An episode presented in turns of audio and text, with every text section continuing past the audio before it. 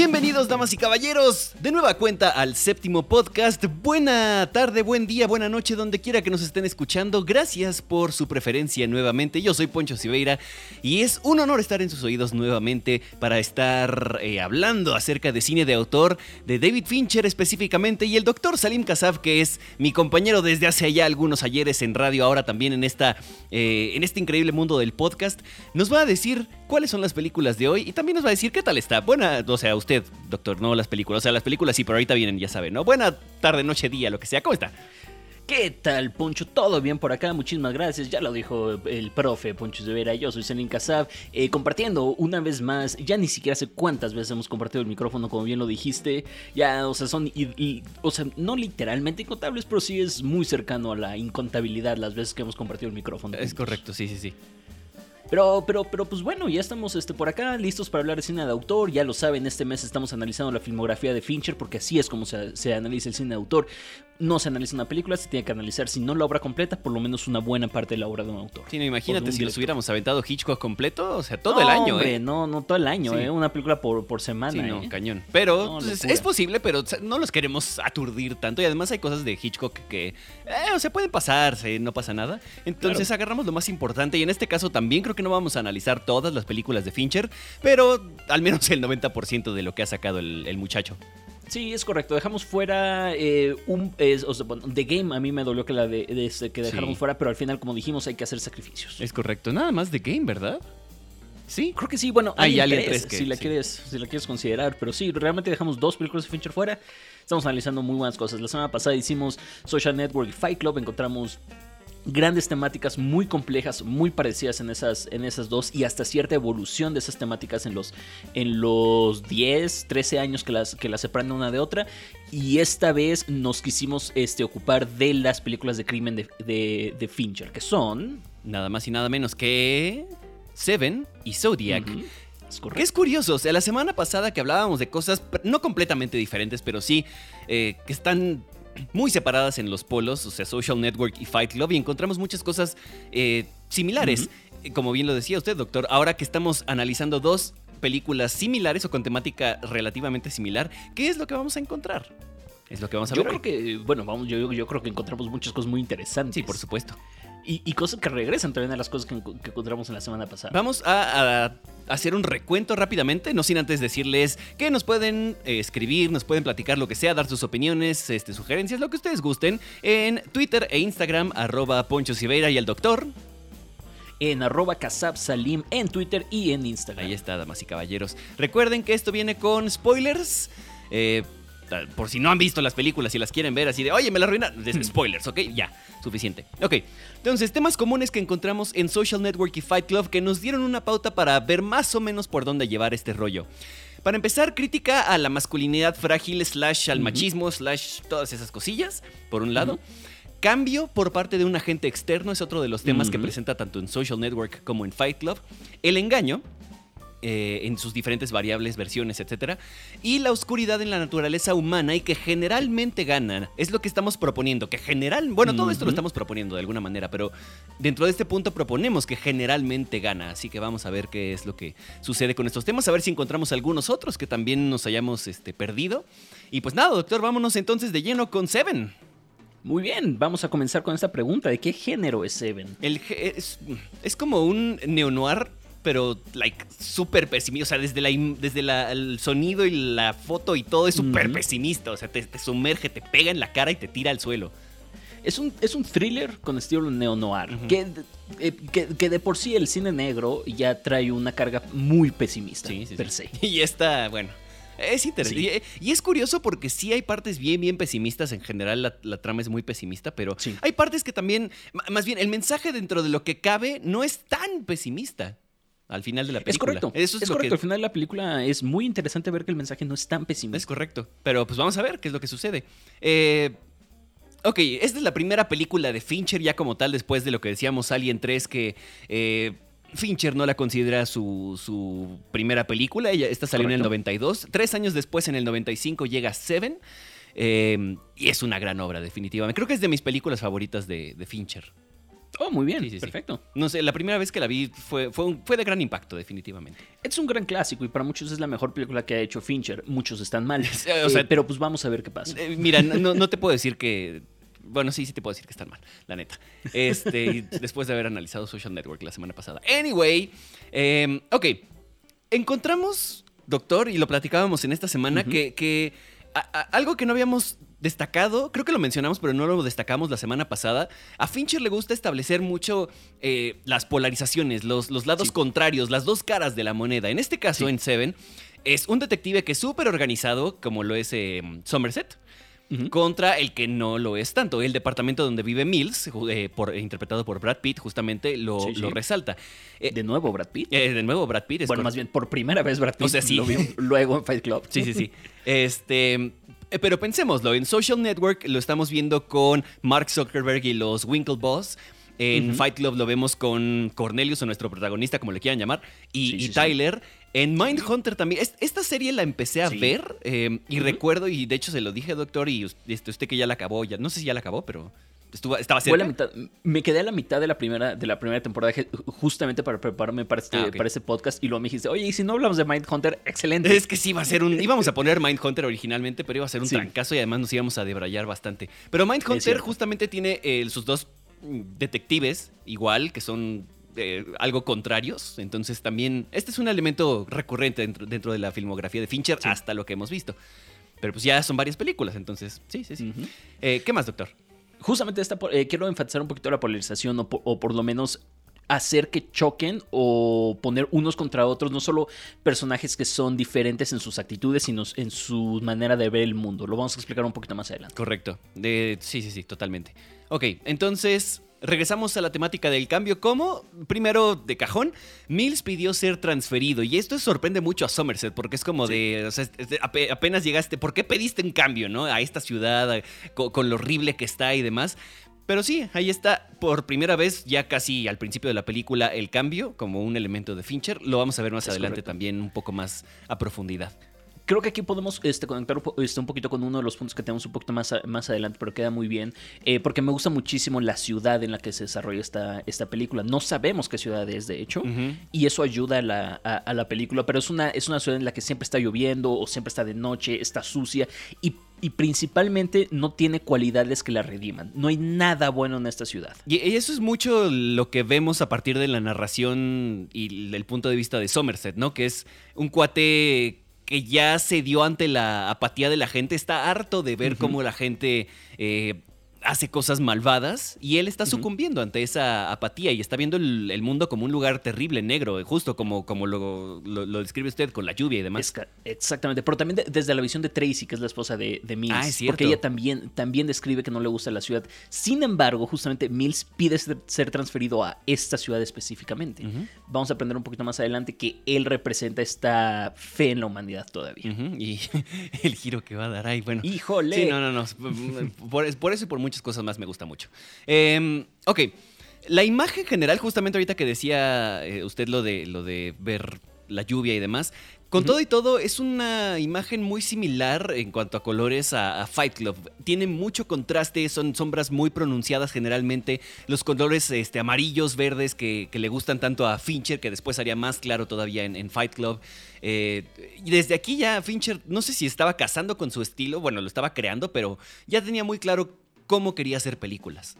Creo. Entonces, Totalmente. por esa parte de este, la imagen general de la película. Ay, también ya tenía claro que quería colaborar en algún momento con Reznor porque la música de inicio es de Nine Inch Nails. Es un remix de Closer. Claro. Y pues totalmente. Supongo que quería trabajar desde entonces con, con Trent Reznor. La música como tal la hizo Howard Shore, que fue un colaborador frecuente durante un rato con The Game y Panic Room, etc. Eh, y pues sí. Eh, nada. ¿Qué más, doctor? ¿Qué más tenemos por acá? Perfecto. Este, bueno, tenemos este, de un lado, eh, de nuevo, estos contrastes de las, no personalidades, pero por lo menos de las personas que un detective está justamente, literalmente terminó su carrera porque es la, su última semana en el trabajo, y un detective que es su primera semana en el trabajo. Y lo que decíamos de las visiones del mundo, la maldad, etcétera, que son como muy opuestas. Esto no lo había visto, porque no he visto House of Cards, para ser este, honesto, pero que el doctor que ve a la, a la víctima de Gula sale en House of Cards.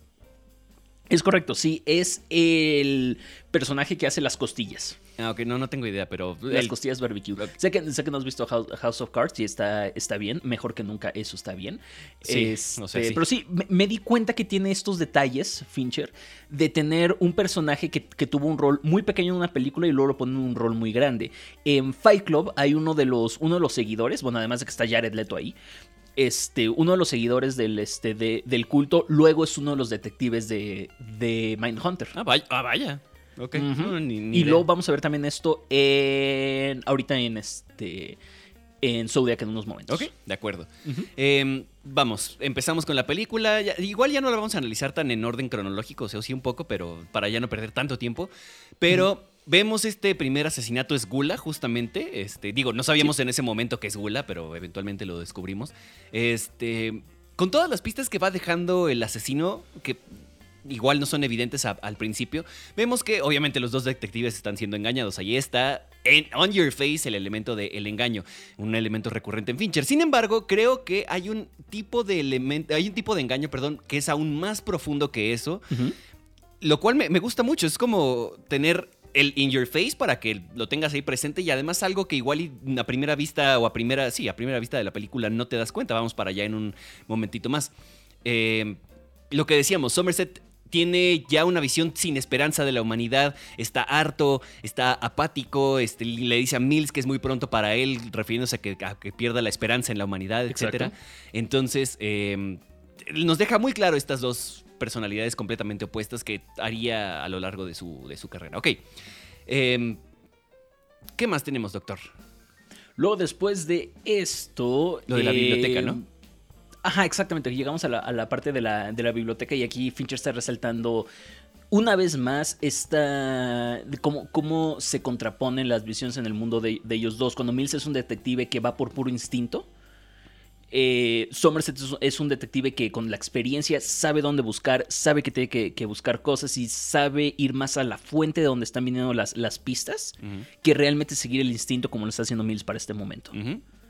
me, gusta, es como lo que decíamos con, con, Hitchcock, que Rear Window es boyerismo la película, este es como polarización la película quizás. Porque en todos los ámbitos en los que se te ocurra están estos dos cuates eh, del lado contra. Bueno, es que también en Fight, bueno, es que también en Social Net, bueno, ok, en todas, pero, en, pero específicamente en esta, no sé, como que ahorita nos estamos enfocando mucho en eso, no sé si es porque es algo nuevo para nosotros después de la semana pasada, no sé, pero me, me, gusta esta onda de la polarización. Este... Somerset cuando llega a la, a la biblioteca cuestiona a los, a los, policías de que se la pasan toda la noche jugando, jugando póker, mientras tienen toda una biblioteca alrededor, de ellos. Es Fincher cuestionando un poquito este, la cultura y cómo nos puede salvar un poquito y la esperanza de la humanidad y lo que tú, y lo que tú quieras. Y me llamó mucho la atención. No tiene nada que ver, pero ya mencionamos a Pasolini en este, en este podcast, entonces simplemente quería mencionarlo una vez más, porque los dos libros que habla, que, que, agarra Somerset en este momento son las, este, los cuentos de Canterbury, este, que Pasolini justamente lo adaptó este, varios años antes, este, como 20 años antes, un poquito más de 20 años antes, lo, adaptó a una, de sus, a una de sus películas y La Divina Comedia. Ok, No lo adaptó Pasolini, pero pues no importa. Pero pues ahí está. Pero pues ahí está, es uno de los libros que agarra Somerset. Es correcto.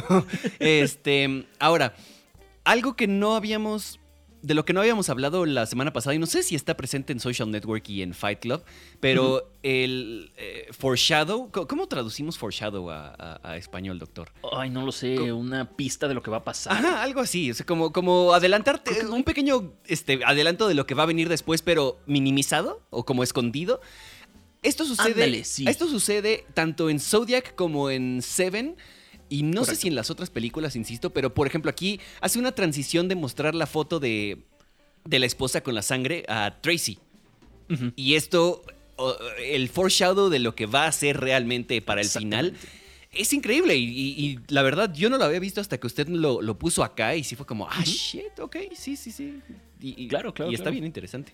Bueno, Fight Club está llena de foreshadows. No sé si llamarlos foreshadows o meras pistas como Yo creo que son pistas, porque sí, eh, sí creo, ya que la ves por segunda vez, entiendes muchas cosas. Tienes razón, sí. Eh, pero, pero igual podemos llamarla, eh, quién sabe. Vamos a ver si es un elemento recurrente de aquí en, adelante. lo que decíamos Tracy. de la ajá.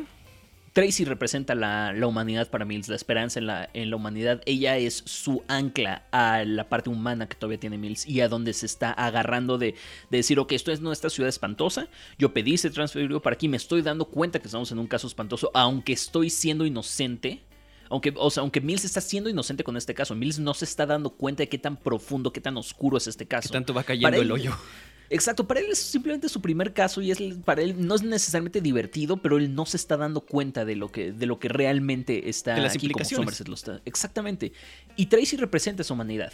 Y no solo Tracy, ya que eh, tienen esta, tiene esta conversación con Somerset en algún punto de la película, este que reconocemos tanto el fantasma, por así decirlo, de Somerset, como un poco más de, de Tracy, que sabemos que está embarazada, que va a tener un niño. De nueva cuenta, este chamaco es la esperanza en la humanidad de que realmente eh, algo bueno puede venir con esa, con esa nueva persona. Y Somerset, por el otro lado, decía, es que yo no quiero traer a un niño a este mundo porque está tan fregado, tan de la... etcétera, que no tiene caso.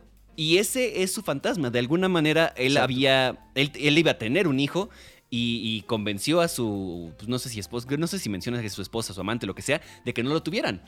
Em, ese es el fantasma de Somerset y al final está bien interesante este, cómo esto sale a colación de diferente manera. Totalmente, y, lo, apuntaste aquí muy bien. Gracias, doctor. Qué agradable eh, y justamente lo decíamos hace, un poquito, o sea, vamos, como, como Mills tiene esta visión hasta caricaturizada de, lo que, de cómo se está imaginando al asesino. Y Somerset es una este, visión mucho más real y aterrizada de lo que realmente está haciendo. O sea, Somerset entiende que esto, y desde el principio lo sabe. Desde que se encuentra la víctima de la gula, Somerset le dice, este es el principio, yo no quiero que este sea mi último caso, yo estoy fuera de esto, ¿eh? Y, y háganle como quieran a LV. Es correcto, a LV, a lavar vacas, es correcto. este... Otra cosa, otro elemento que ya habíamos discutido antes, eh, que viene nuevamente en esta película, la masculinidad frágil. Ah, ¿cómo no? Sí. Eh, Mills llama a Dante a fagot, o sea, un marica. Eh, y luego le dice a Somerset que no se acerque a él para que no crean que están andando, que salen, etc. Entonces, digo, no es, lo, dice de broma, pero de alguna manera lo está poniendo así como de. Todos sabemos que esas bromitas. Sí, sí, sí. Sí. Justo, entonces. bueno, no sé si lo vivimos todos los días, ¿verdad? Pero, pero hemos pasado por eso en algún momento. Así, esas bromitas como. Eh. Exactamente, exactamente. Y vemos entonces una llamada de John Doe llamando a la policía. John Doe es el, pues, lo, el, que creemos que es el asesino en ese momento y ya después sabemos que sí es el asesino. Exactamente, y dice, lo volví a hacer, acabo de matar a otra persona no, o sea, es, va a ser relevante ahorita que lleguemos a Zodiac porque vuelve a ser lo mismo, simplemente es como para reforzar un poquito estos, estos elementos recurrentes que estamos encontrando. Este elemento, o sea, ¿qué, elemento exactamente? O sea, lo de la llamada sí, pero el foreshadow. En este caso, o sea, vamos, tanto en Seven como en Zodiac tenemos una llamada del asesino ah, llamando a los policías diciendo lo volví a hacer. Es correcto, sí. que, es curioso porque esta historia, según yo, es... Sí, es este, completamente ideada, ¿no? O sea, es salió de la pluma de, Andrew Kevin Walker. Pero Zodiac sí eh, se supone que, bueno, no se supone, fue un caso real, entonces... Y, Zodiac vino después que Seven, entonces no sé, no sé qué tan... O sea, cuál sea la lógica detrás de eso. O sea, sí hay lógica más bien detrás de eso. Y nada más son meras coincidencias, quién sabe. Igual ya, ya Fincher le gusta incluir esas cosillas por ahí en sus, en sus películas. No sé. Es correcto. Lo pongo ahí. Cuéntanos justamente de John Doe. Ok, John Doe y lo decíamos, un elemento recurrente de, Fincher es la maldad o la oscuridad de la naturaleza humana. Él cree, él, él, sabe que existe eh, maldad en la humanidad. ¡Maldad! ¡Maldad! Es correcto, así como decíamos del vestido verde con Hitchcock, aquí vamos a decir ¡Maldad! y ya, este, bueno, entonces... John es la parte evidente de, de, esta película como la oscuridad humana, pero no solo eso sino que John está exponiendo la oscuridad de la naturaleza humana, ya cuando, eh, cuando van, brinquémonos a la parte en la que ya van hablando los tres en la patrulla de camino a, ¿qué, era? ¿Como la última pista o el último crimen o algo por el estilo? Ajá, la última. John Doe lo ve como esta obra de arte y este mensaje para que la gente lo escuche y demás. Él se siente como esta presencia divina que incluso Fincher lo, lo enmarca en su, en su cámara con este halo de luz en cierto momento, con una toma contrapicada y así. Entonces, ajá. Increíble lo que hace este hombre, pero bueno. Este. por donde lo veas hay oscuridad, insisto, no solamente por la parte de que John es la parte mala para nosotros, porque, digo, la parte oscura para nosotros porque estamos viendo que mató a toda esta gente y demás, sino que él está exponiendo que en cada esquina, en cada lugar, eh, le están ocurriendo cosas malas y nosotros ya lo estamos tolerando. A tal grado que, ya se nos hace normal, entre comillas, decir, ay, se murió una, bueno, mataron a una persona o lo que sea. Entonces, él tiene mucho esta crítica de por qué la gente no está haciendo nada al respecto. Ah, bueno, pues yo voy a hacer algo al respecto con esta eh, obra de arte, con el epítome de mi vida y demás, que a fin de cuentas lo involucra a él y, o sea, digo, qué, horror crear algo así, pero qué increíble morir con tu obra culminada. No sé.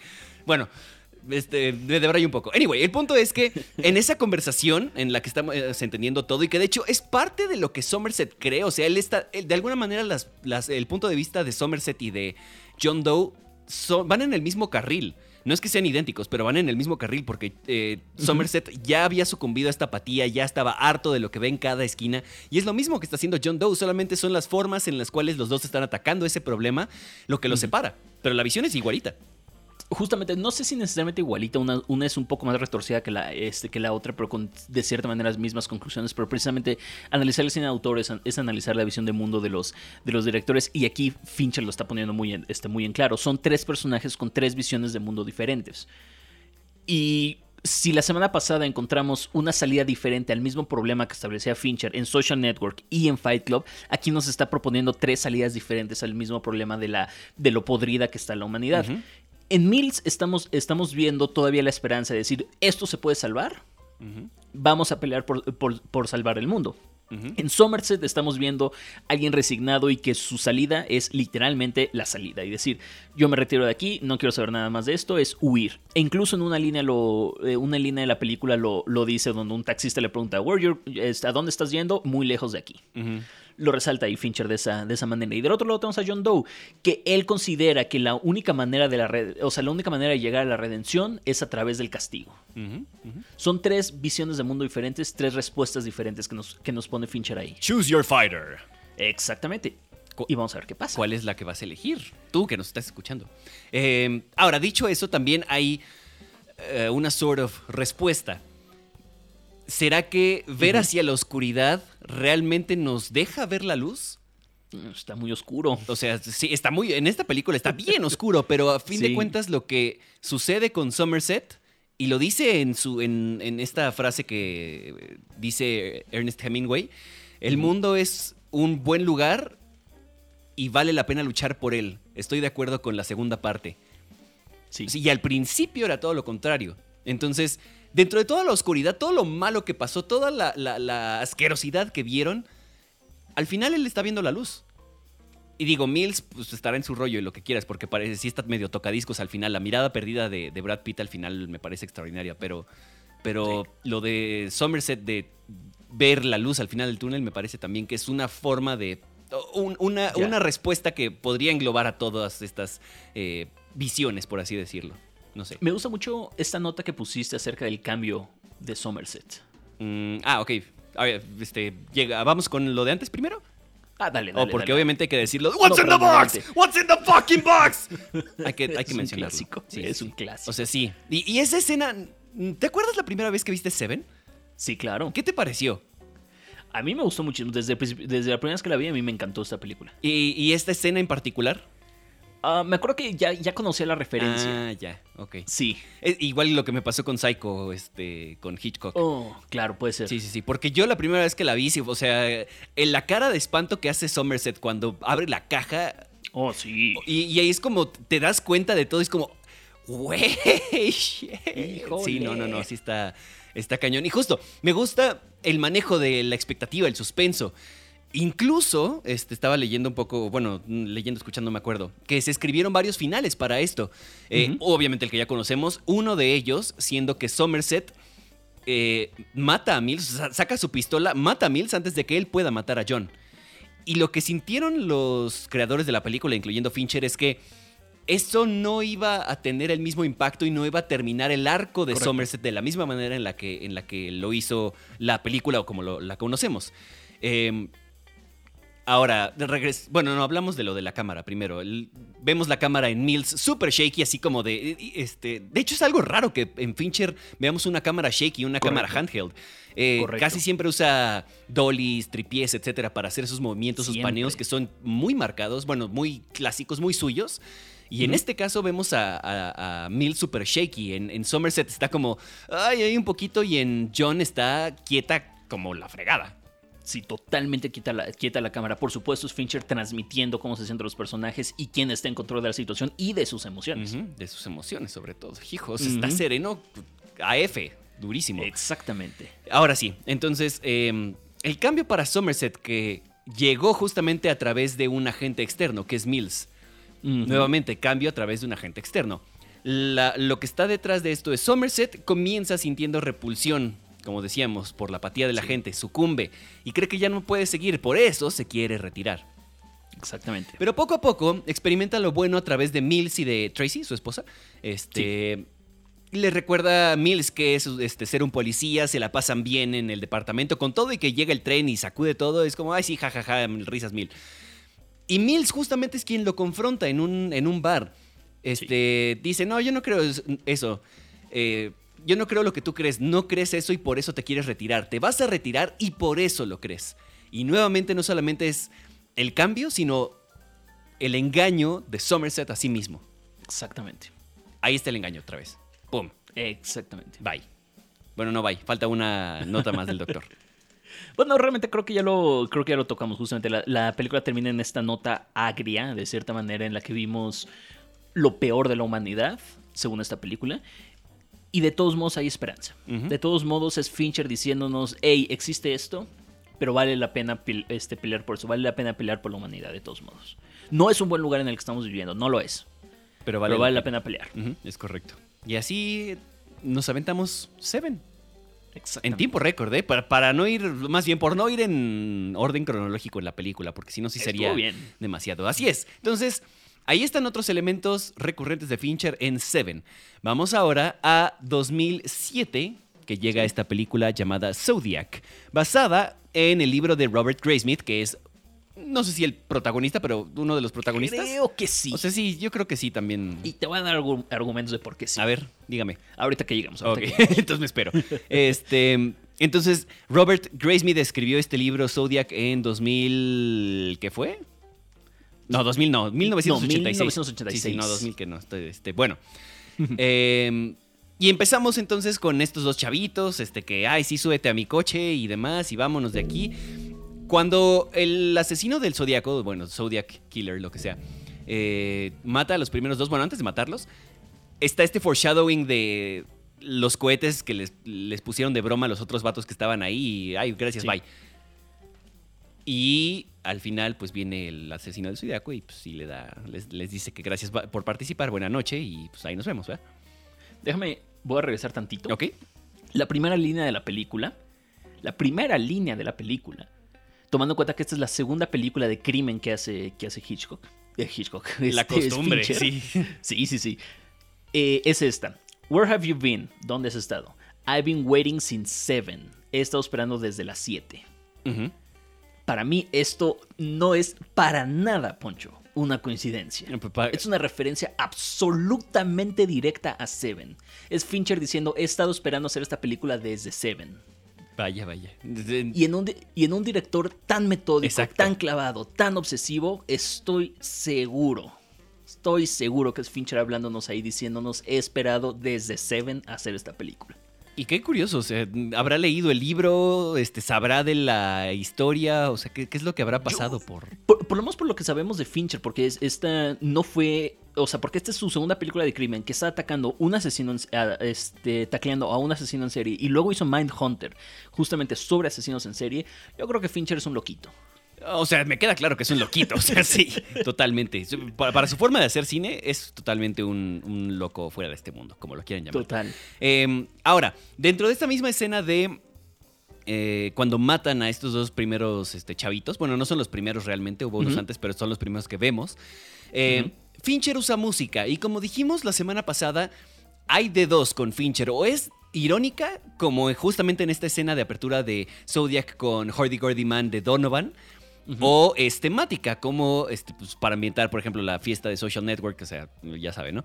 O con lo del final de Fight Club de Where is My Mind de los Pixies. Entonces, hay de dos, o es irónico o es temático. A veces, incluso, por ejemplo, en Social Network también en, eh, con el In the Hall of the... ¿Cómo, se llama? ¿In the Mountain King? Ah, ¿Cómo se llama esa...? Ay, no puedo creer que también se me olvidó. Bueno. In the Hall of the Mountain King, sí. Es la versión de, este, digamos, original de alguna manera, pero remezclada y creada con otras cosillas. Eh, Correcto. Por parte de Trent Reznor y de Atticus Ross. Entonces, esa parte de la eh, competencia de Remo establece mucho también muchas características de los personajes de los Winklevoss Twins. Entonces, esas son las únicas dos en cuanto a música en Fincher. Y nuevamente lo está sacando acá. En Seven creo que no sucede, ¿eh? Creo que no hay algo que destacar. Pero, pero en, este, en este caso el soundtrack, que me gusta mucho, o sea, tiene muchas cosas bien interesantes y que además retratan muy bien la, época. Fincher quería un, soundtrack que, reflejara bien esa época de los 60, 70s-ish. Y creo que eligió un gran soundtrack para, para todo eso, ¿eh? Totalmente de acuerdo. Ok. Em, ¿Qué más? El asesino llama a la policía diciendo que volvió a asesinar, justo. Justamente lo que decíamos hace rato de Seven. Y ahora usted pone esta, esta notita de la obsesión como un tema recurrente y no lo había pensado y sí puede ser, ¿eh? Y creo que me, di cuenta justamente con el personaje de, de Robert, el personaje para mí el principal, el que escribió el que escribió el libro, porque es un obsesionado, primero con los, o sea, con los rompecabezas y los puzzles y demás y demás cosas, los obsesiona con el, con el caso de, de, Zodiac. Para mí Fincher se ve muy reflejado en este personaje. Sabemos lo obsesivo que es Fincher a la hora de, dirigir y de hacer sus y de, hacer sus películas. Y estas obsesiones lo vemos en Mark Zuckerberg también en, Social Network, un personaje obsesionado con, mejorar Facebook, con hacer Facebook, con mejorar Facebook y con más poder, con expandernos, con, de este, con, demás cosas. Y de, cierta manera John Doe en Seven también es un personaje obsesionadísimo. Entonces creo que hay cierta obsesión, creo que Fincher se refleja mucho en estos personajes obsesivos. ¿Será que en Fight Club también de alguna manera con la obsesión que podría tener el personaje principal con Tyler? Puede ser, la verdad es que igual lo estamos rebuscando un poquito. Quizás. No lo sé. No encontré algo tan efectivo en Fight De acuerdo, sí, sí, sí. Que no, no tenemos que encontrar todas las temáticas en todas las películas. Pero sería interesante encontrar todas en una, bueno, en todas las temáticas, o bueno, algunas de las temáticas más bien en todas las películas. Eh, estaría interesante. Es correcto. Ok, em, nuevamente, regresamos paleta de colores, tonos amarillos, sobre todo tirándole más como a mostaza, o sea, no es un amarillo onda Fight Club, es un amarillo más mostazoso, más, no sé, oscuro, saturado. Mm, pues, pues sí, como, como mostaza, creo que es lo que puedo decir. Sí, esto, sí. Sí, sí, sí. Eh, esta vez con mucho menos contraste, pero aún hay veces en las que sí es medio grotesco, es la forma en la que lo quiero decir. Así como dije colores guapos en la escena de Hitchcock, es un poco grotesco, sobre todo la paleta de Seven y de Fight Club es, yo la describo como grotesca en este caso, a veces tiene esos toquecitos, pero muy leve. Em, y Robert, eh, el personaje de Jake Gyllenhaal, resalta luego, luego el ser el único que viste con colores oscuros contrastando con el fondo, igual que Robert Downey Jr. Eh, curioso que Toshi, el, o Toski, el, detective interpretado por Mark Ruffalo, antes de que se conocieran Hulk y Iron Man se conocieron acá, este, también se mezcla bien con el fondo. No sé, no encuentro un significado todavía a eso, pero desde el inicio se me hizo que Mark Ruffalo encajaba muy bien con el fondo a diferencia de los demás. Creo que justamente es eso, o sea, Mark Ruffalo se siente en su casa, o sea, Mark Ruffalo está en su, en su, ambiente, porque de cierta manera, aunque vemos que el personaje de Robert, este, interpretado por Jake Gyllenhaal, eh, está también, o sea, trabaja en el mismo piso, a pocos, a pocos, este, a pocos escritores de donde, de donde trabaja, este, ¿cómo se llama? Este, Paul Avery. Paul Avery, este, eh, Robert jamás se siente a gusto en ese lugar, o sea, nunca se siente parte de ese lugar. Fincher siendo Fincher. Eh, pero, pero en cambio Paul Avery sí. Él está en su lugar, él está en su ambiente, él está ahí, él es parte de ese ambiente. Creo que es eso. Ok, ok. Fair enough. eh, algo que le gusta mucho a Fincher, ya hablamos de los movimientos de cámaras, eso es muy su técnica, no es que sea cine de autor como... Bueno, sí podríamos considerarlo como tal. Sí, sí, sí, es parte de... Ok, pero la, edición que todos le conocemos a Fincher, eh, sin piedad, de corte, corte, corte, corte, mostrándote un poco de todo, esto va hecho la raya. Y aún así la película dura dos horas 40. Le voy a ser muy sincero, doctor. La primera vez que, más bien, esta película ya la había visto. Esta es la segunda vez que la vi. eh, a, eh, recomendación suya. Pero no me acordaba cómo rayos iba Zodiac. No tenía ni idea, porque la primera vez que la vi, no sé si fue too much, pero sí fue como de, ¿qué, está pasando aquí? Está, todo va en friega. Y, y, creo que fue una de las primeras películas que vi de Fincher, igual y fue eso también. Entonces, ya en la segunda ya le agarré un poco mejor la onda, pero sí dos horas 40 para lo rápido que va. siento que pasaron mil millones de cosas. O sea, que esta película pudo haber durado tres horas y media fácil y no pasaba nada, ¿eh? O sea, el, mismo resultado, solo menos efectivo, porque aquí lo hizo de manera efectivísima. completamente. Y, y, debí preguntar esto antes de que empezamos a, hablar de la película. ¿Qué te pareció Zodiac? Yo sé que por qué pregunta esto, doctor. Claro, claro. Yo le voy a decir. No trae maña, no trae no, maña. No, no, por supuesto que no. Yo le voy a decir, este. No es de mis películas favoritas de Fincher. Ok. Pero ah, es, que es curioso, es como lo contrario de Seven. Seven es de, mis películas favoritas de Fincher, no creo que sea de las mejores. Maybe top 5. Pero Zodiac creo que es una gran película, pero no es de mis favoritas, definitivamente. Pasa, pasa, definitivamente. Eh, es la segunda vez que yo veo Zodiac. Ok. Apenas segunda vez. Y es que no es una película a la que me emocione regresar muy seguido. Sí, sí, sí, eso. Eso es definitivo. Pues, creo que, no sé, le voy a lanzar una, bola curva, doctor. Bueno, no sé. Es en parte por el... No el final, pero la temática de la película. Mm, no lo sé. ¿eh? La verdad es que no me lo, no me lo he preguntado. Es que en mi caso siento que termina un tanto. No, no es abrupto el final, no, no, no, en lo absoluto. Solo siento que Mm, no es que me queda de ver tampoco, simplemente es, medio agrio el final. Totalmente. siento que es eso, no sé. Pero bueno, este. Puede ser. Eh, ¿Qué es lo que quiere usted decir de esta película, doctor? Que estoy listo para decir que es la mejor película de Fincher. Ay, no, espérame.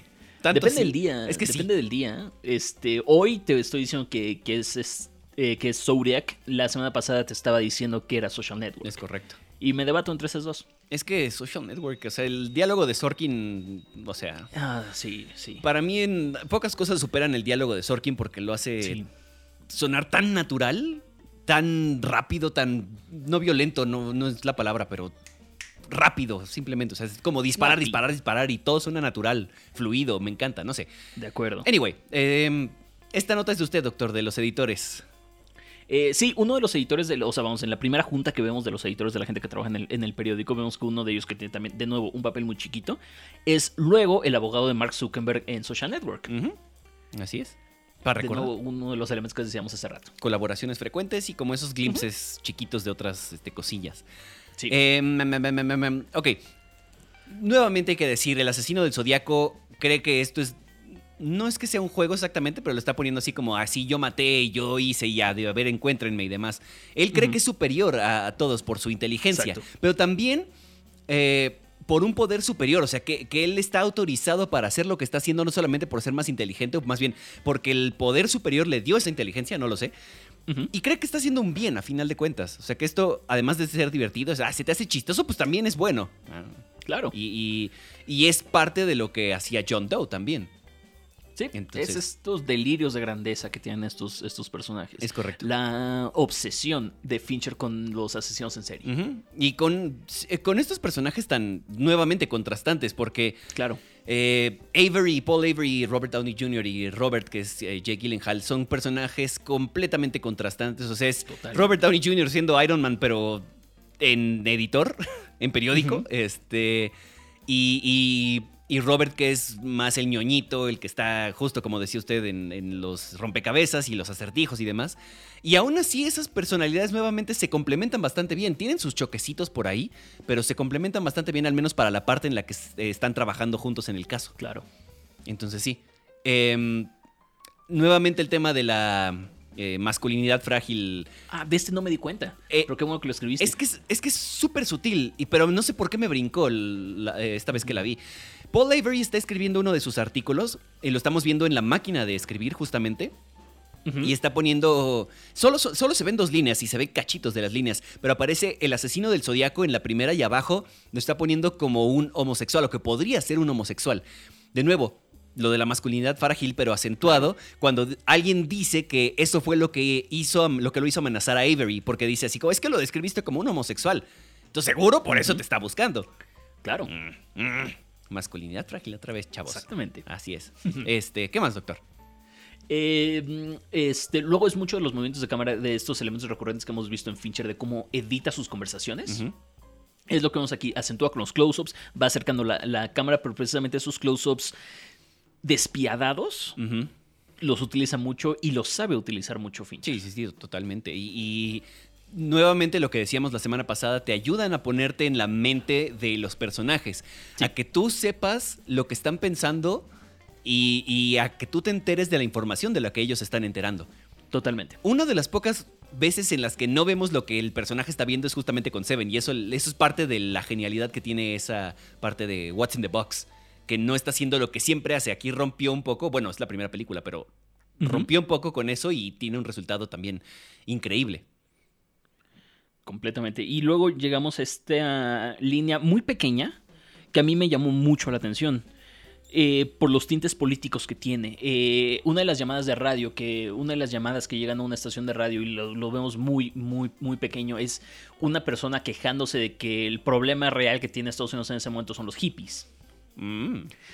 Esto trae una carga política muy fuerte, es algo muy pequeño, pero es una carga política muy fuerte. Eh, Fight Club fue una película bastante, bastante política, ahí como lo, ahí como lo vemos, ni tan escondida. Y luego vamos a llegar a Mank, que lo, la analizaremos la próxima semana, que es la película más política de Fincher. Sí, sí, sí. Pero Fincher tiene estos splashes de, política en sus, en sus películas y aquí lo vemos muy marcado. Es correcto. Ahora, regresamos a los personajes principales. Eh, cada uno de ellos tiene una visión diferente del, del, mundo. De nueva cuenta, como los tres personajes de Seven. Exactamente. Nuevamente hacemos eh, eh, pasamos por lo mismo aquí en, Zodiac. Robert es el único directamente afectado porque su hijo está en riesgo, bueno, su familia está en riesgo, ¿no? Sí. Em, para él, el, asesino del Zodiaco es algo real y no una nota de la prensa o un trabajo, es algo más. Es diversión por alguna parte de, ah, sí, este, se me hace chistoso, voy a resolver el código y lo pude resolver. Y, es como un poco de estas dos cosas, no sé, esa visión de, de Robert se me hace interesante. Sí, claro, porque al, final es lo que estamos viendo. Para Robert, eh, esto es algo real. O sea, el, Robert es. Para Robert no es algo morboso el, el asesino del, del, zodiaco, como lo es para, para Paul Avery, que para Paul Avery simplemente es la nota. Es encontrar la nota y es este, El negocio, porque dice, es buen negocio para todos menos para ti en algún momento. exactamente, sí, sí, sí. Y es, es Fincher o esta, o esta película eh, criticando un poquito al, periodismo en esta, en esta, en esta parte. Y luego del otro, del otro lado estamos viendo a un, este, a un policía que realmente no le importa mucho, no tiene demasiada empatía por lo que, por lo que está pasando. Él nada más quiere atrapar a, a, Zodiac porque es su chamba y eso, y es eso. totalmente. Este, y ahorita que decía lo de la crítica un poco a la prensa y estos artículos medio morbosos, yo lo puse en estas notas como crítica a los medios. La, frase que dice uno de los policías es, sé que es real, ¿sabes por qué? Porque lo vi en la televisión. Es como irónico, así como yo no lo creo, pero la gente lo cree. Claro. Ahora, el doctor me puso aquí, no es más bien una crítica a los espectadores que lo van a creer por eso. Creo que es más bien exactamente lo que acabas de decir. ¿Qué? ¿A, los medios o a la gente? Eh, a los a dos, los dos, creo. Yo, creo que es a los dos. Sí. Porque, por un lado, están publicando, o sea, incluso se debate en, en la sala editorial Así de, no, ¿en qué página vamos? Ay, no, es que este, tenemos una responsabilidad. Ay, no, es que la gente se va a asustar. Y aún así lo publican.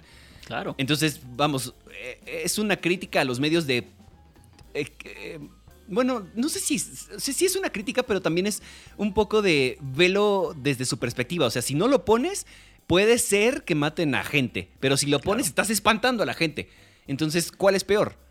Hay un cuestionamiento moral muy fuerte hacia los medios. Sí, sí, sí, totalmente. Muy fuerte. Y, eh, sí es una crítica bien completa, y no lo había pensado. O sea, la parte moral también, pero también lo del morbo que ya decíamos eh, en el talk show donde habla este Zodiac, ah, este, que están dos cuates, uno es un abogado y el otro es un conductor, creo. Este, Fincher enfatiza los comerciales y el morbo de la gente que ve el, programa. Entonces, sí es un poco de los dos. Uno por montar el show aunque se lo pida Zodiac, o sea, es la parte moral, sí, y también lo que se hace a partir de eso con Paul Avery, por ejemplo, pero por otro lado es la gente que lo cree y que nada más lo consume así ALB y gracias, bye. Y esto es un elemento que, que, y ahorita que lo estamos este, hablando así, es un elemento que viene desde Seven, porque John Doe está tomando en cuenta que la gente lo va a escuchar por el morbo de ver, de ver su obra. Cierto. Y aquí lo está este, trayendo otra vez a la mesa y luego en Mindhunter otra vez, porque en Mindhunter es tal cual hacer el, este, tienen que, hacer el libro para que la gente entienda esto, o sea, meramente por el morbo de la gente.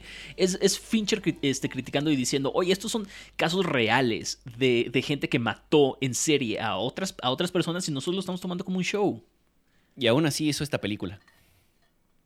Pero no, no se me hizo que lo hiciera como show. No, no, totalmente, pero, pero vamos, alguien podría argumentar eso. Y alguien estaría mal, pero... o sea, lo, pongo como el posible, pero sí, estoy de acuerdo. De acuerdo, de acuerdo contigo. Sí, sí, sí. Ok, em, regresamos al engaño. Ah, hay un momento en el que los detectives, los este, periodistas, todos, no están seguros de, de, cuántas personas ha matado realmente Zodiac. Porque dicen, ah, no, es que este, este pudo haber sido y este no. Creo que es cuando Paul Avery le explica a Robert eh, en una sala de archivos así de no, pero es que esto igual y sí, igual y no. Mm, como que el asesino del zodiaco los está engañando no solamente con si va realmente a matar a la gente o si no, sino también cuántas personas ha matado realmente. Cuántos son suyos y cuántos se adjudicó así porque, pues porque puedo. Exactamente. Entonces, ahí está la parte del engaño. Un poquito más, este, eh, on your face también, pero pues ahí está. Y creo que hay una parte un poquito menos, este, On Your Face un poco más enterrada, que ya llegaremos a eso. Perfecto. Este, esto lo puso usted también, doctor, de cuando Robert conoce a, Melanie. Eh, cuando tienen su primera conversación, justamente la, para mí este es un preámbulo de la escena con la que abre Social Network. Se me hizo muy, muy por esa, muy por esa línea, la manera en la que la, la filma, la manera en que, en que corta, la manera en que utiliza la cámara. Creo que. Eh, y, cómo pone a hablar a los personajes, incluso creo que es, van muy de la mano estas dos escenas. Correcto. Otro, otro easter egg de, de estas películas, sí, exacto, de esas cosas que tampoco había visto. Cuando entrevistan por primera vez a, Lee Allen, hay una máquina de latas de la misma marca de espagueti de, que vimos en la, en la parte de Gula de Seven. De, es Campbell's, me parece que es la, ah, la, marca, sopita Campbell's. Sí, justamente, pero como justamente es una máquina dispensadora de, latitas Campbell, o sea, pone en la figura, o sea, la imagen que, se ve son varias latitas alineadas. Este, entonces eso definitivamente creo que es una referencia a Seven cuando vemos también las latas alineadas de Campbell, de espagueti. Sí, sí, sí. Sí, creo que no hay de otra. Es Fincher otra vez, Fincher ahí. O el, universo cinematográfico de Fincher. Puede ser. no, no, no, no, no, es too much. No, no, no, I mean, nada más es como esas cositas que a veces hacen los directores for the lols. Sí, es, es verdad. Y luego creo que justamente llegamos a esta parte del engaño un poquito más profunda de la que quieres hablar. Eh, sí. Nos dice usted, pero que yo ya hablé mucho. ah, no, está bien, sí, no, no. Este, justamente llegamos a este punto en el que em, el personaje de Mark Ruffalo, que es el, detective Toschi, Toki, Toski, no estoy bien. El detective Tosco. El detective Tosco, este, él mismo, él mismo dice, eh, que no sabía si quería que fuera Allen para que todo esto este, este, terminara o que realmente lo, creía. Eh, es el engaño. Él mismo se está engañando a, tratar de convencerse a sí mismo o convencerse a sí mismo de, eh, de, que Lee Allen es la persona que es el Zodiac, es el asesino del Zodiac. Y también por otra parte está el miedo de Melanie cuando Robert sale en ah, el periódico, así de lo mencionan, y en la tele porque resolvió el caso y demás, porque a fin de cuentas los está exponiendo. O sea, ¿por, qué hacen eso en primer lugar? ¿No? Claro. O sea, claro. Sí, pues sí, eso.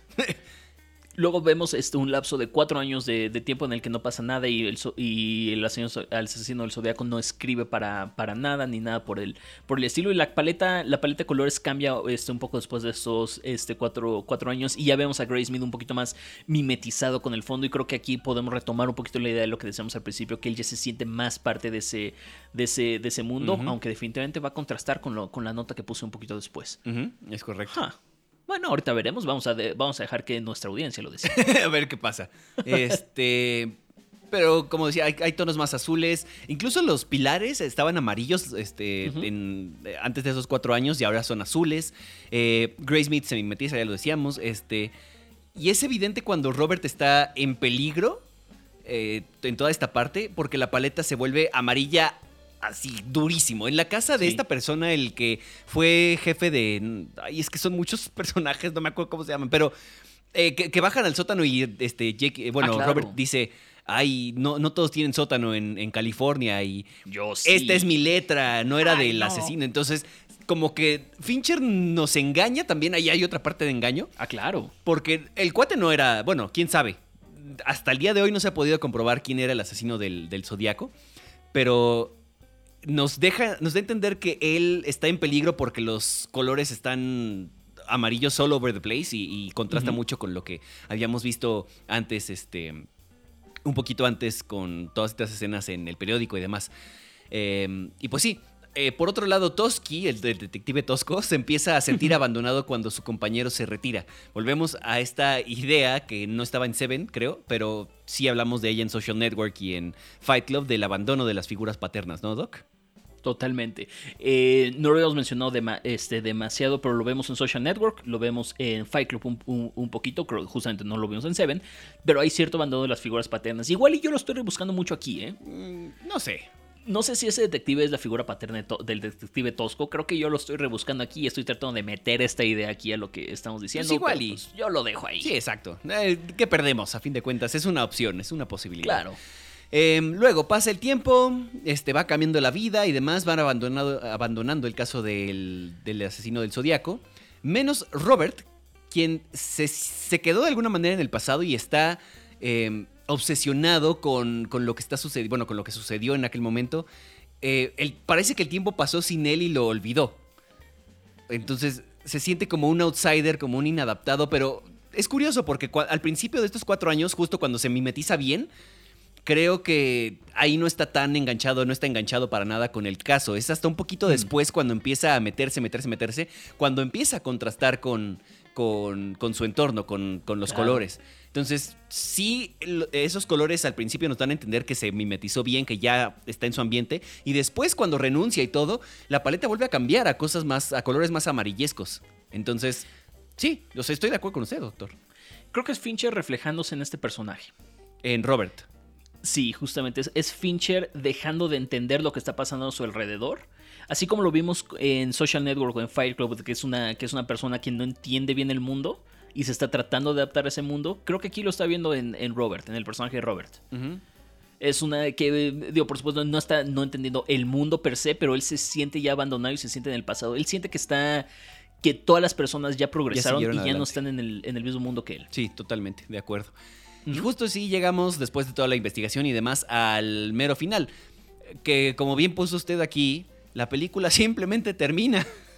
Solo es como, no hay un final, no hay una eh, conclusión satisfactoria, que es lo que yo decía hace rato. Creo que no me encanta regresar a esta película porque no hay un clímax como tal. O sea, es verdad, hay diferentes partecitas en las que crees que es el clímax y demás, pero, pero no hay una conclusión. Entonces al final la película cierra con esta idea de que a veces no encontramos las respuestas. De que incluso eh, reflejando lo que sucedió realmente, porque los detectives no encontraron las respuestas. Al día de hoy el caso sigue abierto en cuatro ciudades, excepto San Francisco, que lo cerraron hace como 20 años, un poquito menos.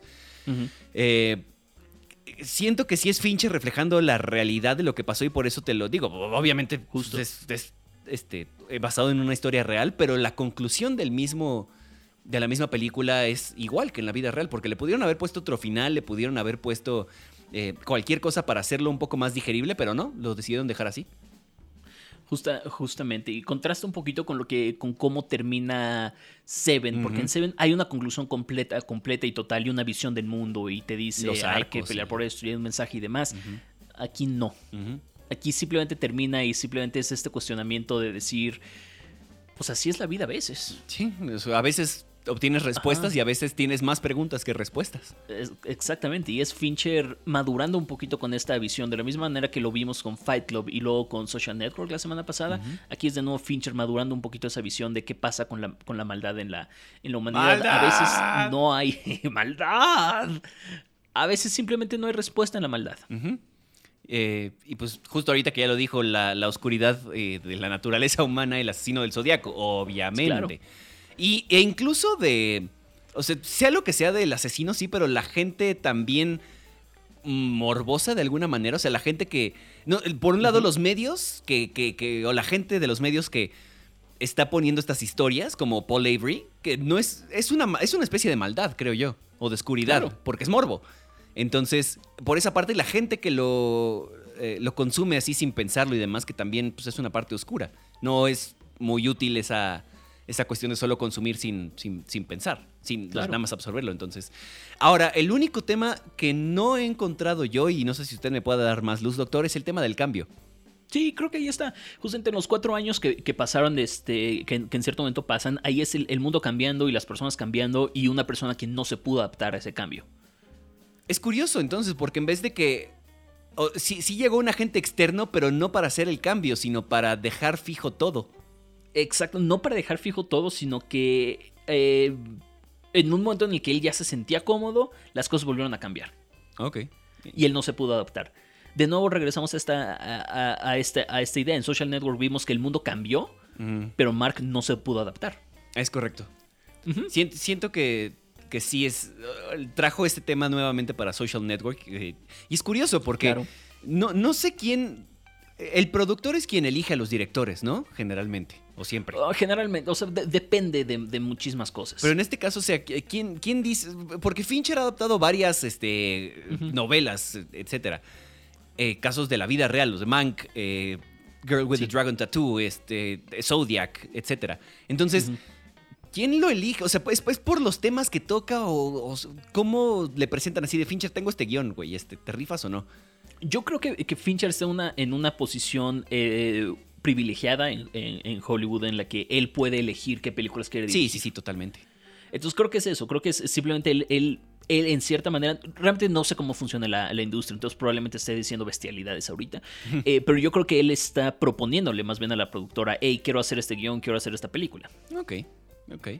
Si ustedes saben, damas y caballeros, díganos arroba ponchosiveira, arroba Salim en Twitter y en Instagram pues para saber qué onda con, con, eso, qué es lo que ustedes creen. Igual y no, no saben tampoco exactamente a ciencia cierta qué es lo que sucede con estas películas, pero pues nos gustaría saber qué es lo que opinan para, para platicar un ratito, para saber qué es lo que opinan ustedes, etc. Entonces, ya saben, arroba Poncho Siveira con C y B chica y arroba Kasab Salim en Twitter y en Instagram. Doctor, pues así terminamos Zodiac. Y así terminamos este episodio de hoy del séptimo podcast. Qué rápido.